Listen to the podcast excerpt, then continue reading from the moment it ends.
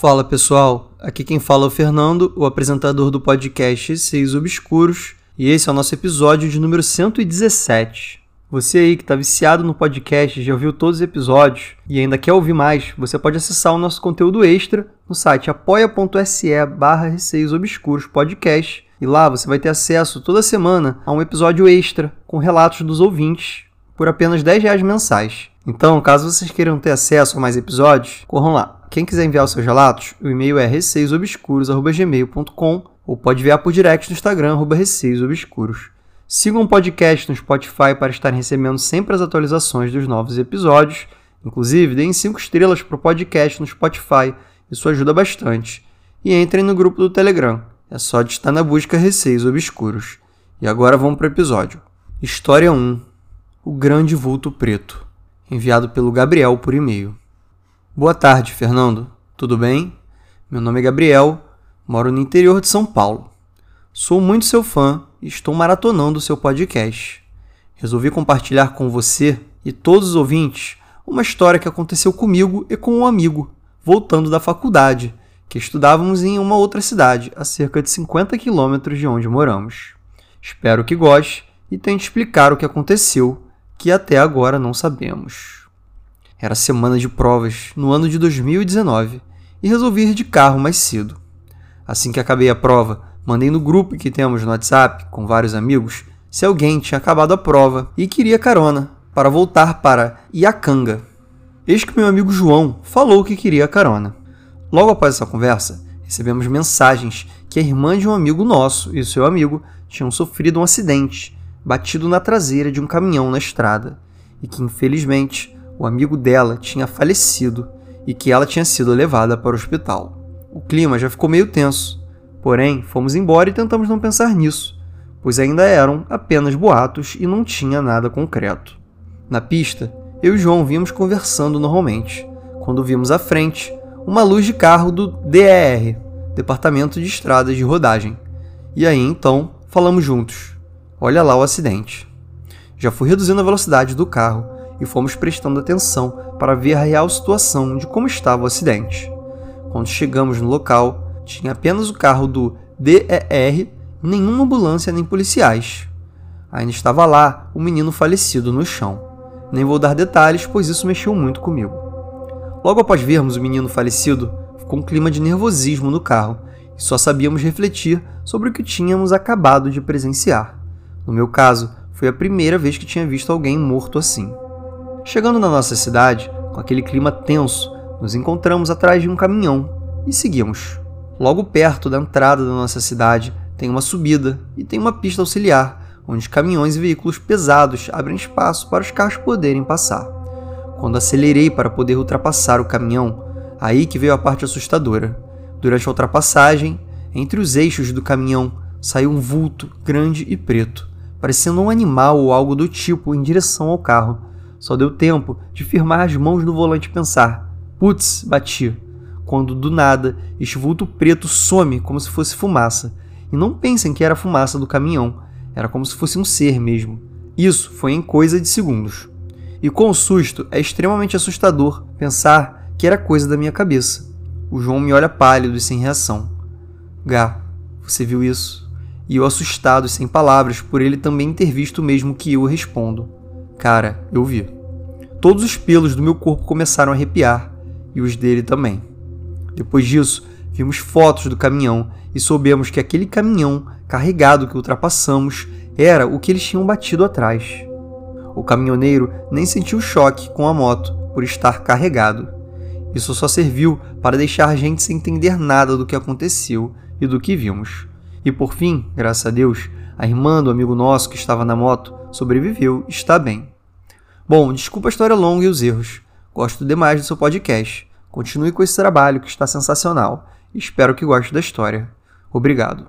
Gabriel, um grande abraço para você. Muito obrigado por enviar esse relato. Eu achei bem bizarro porque, a princípio, foi um acidente que ocorreu ali com a irmã do amigo seu, né? E o amigo dela, ou seja, duas pessoas ali que vocês conheciam possivelmente, ou sabiam quem era. E eles bateram na traseira de um caminhão que estava carregado, ou seja, estava muito pesado. O caminhoneiro, pelo visto, nem percebeu, então eles bateram ali e ficaram. O garoto morreu, a irmã do seu amigo ficou ali num estado meio tenso, né? Foi até pro hospital, mas depois acabou sobrevivendo. Mas o mais sinistro foi realmente que vocês acabaram passando por ali naquele momento e vocês esbarraram ali com um caminhão que você acha que era o que eles bateram, né? Até porque você viu depois lá as fotos do caminhão e aí você descobriu que era aquele caminhão mesmo, né, que eles tinham batido. E o caminhoneiro nem percebeu, só continuou seguindo seu caminho sem perceber que alguém tinha batido ali, até morrido, né, enfim. Muito triste. Aí quando vocês ultrapassaram ele ali, vocês viram aquele vulto preto, né, que você descreveu como quase um animal assim, vindo na direção do seu carro e aí você achou que ia bater, mas ele sumiu. Então, realmente, relacionando o acidente, com essa visão que você teve aí desse vulto, a gente tende a associar ao menino que morreu, né? Talvez até a alma dele ali presa no caminhão, né? Sem nem perceber que morreu ainda, sei lá. Eu sempre associo isso, né? Até pela, normalmente, localidade onde a pessoa morre, continua ali uma parte dela ali, né? Um espírito, às vezes que não aceitou que morreu ou não percebeu que morreu. Então, de repente, era isso. Como foi muito recente, você acabou vendo ali uma figura que talvez seja até o garoto ali, espírito dele ali passando, alguma coisa do tipo, né? Pelo menos foi isso que eu consegui pensar numa explicação para esse vulto aí que do nada apareceu de dia, que não foi só você que viu, seu amigo também viu, né, o João. E agora, história número 2. Foram três relatos enviados pela Júlia por direct no Instagram. Oi, meu nome é Júlia e sou muito fã do seu podcast. Admiro muito seu trabalho. Bom, tenho três relatos para contar. Relato 1: Corpo pálido. Eu tenho 19 anos e lá nos meus 15/16 anos eu sofria muito com paralisia do sono e até hoje tenho medo de cair no sono e acontecer. Bom, em uma noite bem tranquila, todos em casa já estavam dormindo e eu, como sempre, que durmo tarde, estava lá acordada. Umas três e pouca da manhã, finalmente eu peguei no sono eu não lembro muito bem com o que eu estava sonhando, mas sei que em algum momento eu entrei na paralisia do sono. Estava em choque, com medo, o coração acelerado e não conseguia me mexer. Apenas os olhos tinham movimento. Foi então que eu virei meus olhos para a beirada da cama. Eu estava de costas para a parede e vi aquilo: um rosto pálido, cabelos negros e olhos pretos e raivosos, com um sorriso maligno. Era uma mistura de homem e mulher. Aqueles olhos apavorantes me fitavam sem se mover, enquanto eu sentia algo agarrar os meus pés. Eu não sabia o que fazer. Comecei a rezar, rezei Pai Nosso três vezes, e durante toda a oração, aquele rosto me fitava e sorria bem perto do meu rosto. Depois de rezar o Pai Nosso pela terceira vez, eu acordei num susto, com falta de ar, e comecei a chorar, pois nunca tinha visto algo parecido antes. Rezei, deitei com o meu terço, porém não consegui voltar a dormir. Relato 2 O choro no canto da janela. Certa vez, fui com a minha família passar uns dias no sítio do meu avô, pai do meu pai. No mesmo quarto, dormia eu e meus três irmãos, Samuel, Matias e Tomás. Era tarde da noite e os três já haviam dormido. E eu, claro, como sempre, estava acordada, pensando na vida. Quando de repente ouvi um choro do lado de fora da janela. Era um barulho estranho, não parecia humano, Parecia o choro de um animal, mas ao mesmo tempo de um ser humano. Eu, então, assustada, chamei o Samuel para ver se ele estava acordado e ter certeza de que eu não estava ficando louca. Porém, ele já estava no 15 sono e não me ouviu chamá-lo. Fiquei quieta, pois não queria acordar Matias e Tomás. Eles eram pequenos e eu não queria assustá-los. O choro continuou, porém foi ficando mais baixo à medida que o tempo passava, e em algum momento cessou. Do nada fiquei tranquila, calma, como se alguém estivesse me consolando, mas não sei quem ou o que fez isso. Acabei dormindo e não contei a ninguém esse relato até hoje. Relato 3 Mãe Bom, este relato não é assustador, mas é intrigante de certa forma. Em 2020, minha mãe havia sido diagnosticada com leucemia. Foi um choque para todos nós. Foi tudo muito rápido. Em novembro de 2020, ela ficou doente logo em fevereiro de 2021 ela veio a falecer. Eu sempre tive uma conexão muito forte com a minha mãe, sempre nos amamos muito, apesar das brigas. Ela costumava me pedir para cantar para ela. Sempre fui muito tímida, porém, com a minha mãe eu sentia um conforto muito único e cantava para ela o que ela me pedisse. Quando ela faleceu, parei de cantar e ouvir música, estava muito abalada e qualquer música me lembrava ela. Eu não tinha forças para cantar ou mesmo escutar. Foi então que depois de dois meses peguei meu violão e cantei, mesmo chorando, uma música que ela adorava me ouvir cantar. Se chamava Understanding, da banda Evanescence. Eu estava na sala de estar e comecei a cantar. Do lado do sofá tem um quadro da Virgem Maria. Me deu vontade de olhar enquanto eu cantava. Foi então que eu vi o rosto da minha mãe. Ela estava sorrindo, estava linda, feliz, saudável como nunca. Comecei a chorar mais ainda, porém de alegria, pois minha mãe sofria muito enquanto estava doente. Ela vivia sem forças e naquele momento eu vi com meus próprios olhos que ela havia realmente descansado e que de alguma maneira estava ali, olhando por todos nós, meu pai, eu, meus irmãos. Sempre que sinto muito falta dela, me lembro desse dia e me conforta demais. Bom, estes foram os meus relatos. Espero que não tenham sido muito longos e desculpe se tiver alguns erros. Obrigada, Fê. Aí ela fala assim, gente, esse é o quadro onde minha mãe apareceu. Caso vocês queiram ver o quadro em que a mãe dela apareceu, é só vocês olharem no anexo aí do podcast, que existe uma aba de anexos, né, no story aí do podcast, que ficam guardados, estão no perfil do Instagram, e vocês vão conseguir ver esse quadro que eu postei. Ela me mandou aí a imagem.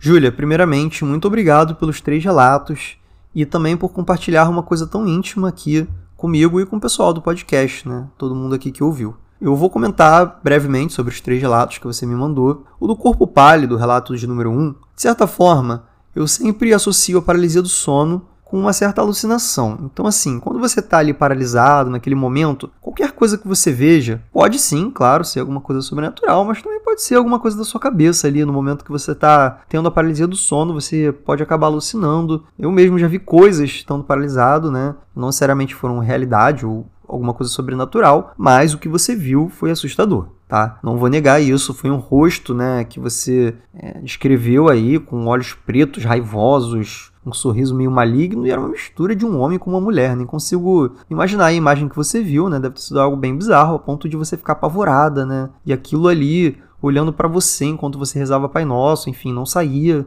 Até que você finalmente conseguiu sair ali da paralisia do sono e aquilo sumiu. E aí você nem conseguiu mais dormir naquela noite. O relato 2 é difícil também confirmar exatamente o que você ouviu, porque às vezes poderia ser o choro realmente de algum animal ali, né? Vocês estavam no sítio do seu avô e tem bichos que fazem barulhos muito parecidos com humanos, então não sei até que ponto poderia ser algum bicho ali selvagem, né? Que estava chorando por algum motivo, de dor, sei lá, e, e você associou a um barulho meio animal, meio humano. Mas com certeza essa questão dessa mistura entre o choro de um animal e de um humano é uma coisa que sempre deixa a gente, né? Com medo, uma coisa assim que lembra um humano, né, mas ao mesmo tempo não é exatamente um humano. Então, dá medo sim você ouvir isso. E nenhum irmão seu acabou acordando para confirmar o que você ouviu, né? Então, só você ouviu aquilo mesmo e depois aquilo foi cessando até parar. De qualquer forma, experiência assustadora. Já o relato 3 com certeza é um relato muito triste, mas ao mesmo tempo tem o seu lado feliz, né? Que é essa parte em que, quando você estava tocando ali uma música que sua mãe gostava muito, você acabou vendo o rosto dela ali feliz, saudável no quadro. Então, assim, foi bem bonito o relato, apesar de todo o conteúdo triste, né? É, sinto muito pela sua mãe. Eu acredito de verdade, assim, que ela tá olhando por vocês, que ela tá bem melhor agora, né? Porque, como você mesma falou, ela tava mal enquanto ela tava doente. Então, eu creio que nesse momento ela está em paz e espero que você também esteja, né? Apesar de ser muito difícil, não consigo mensurar isso, porque somente uma pessoa que passa por essa situação consegue, né? Dizer o que, que sente, enfim. Então sei que obviamente é muito triste. E eu gosto muito de Evanescence também, então é uma banda que eu costumo ouvir. Tem músicas muito bonitas, enfim, gosto bastante. E, gente, esse foi o episódio de hoje. Espero que tenham curtido. Lembrando que, se vocês ouviram até aqui e ainda querem ouvir mais relatos, vocês podem acessar o site apoia.se barra Obscuros Podcast. Lá vocês vão poder se tornar assinante do podcast por apenas 10 reais mensais e terem acesso a um conteúdo exclusivo do podcast Receios Obscuros, que é um episódio extra por semana. Então, deem uma olhada lá, porque a gente já tem seis episódios extras esperando por vocês. Corram lá e assinem, porque tá valendo muito a pena, tá bom? Quem quiser enviar os relatos, o e-mail é receiosobscuros.gmail.com ou pode enviar por direct no Instagram, receiosobscuros. Um beijo a todos e até o próximo episódio.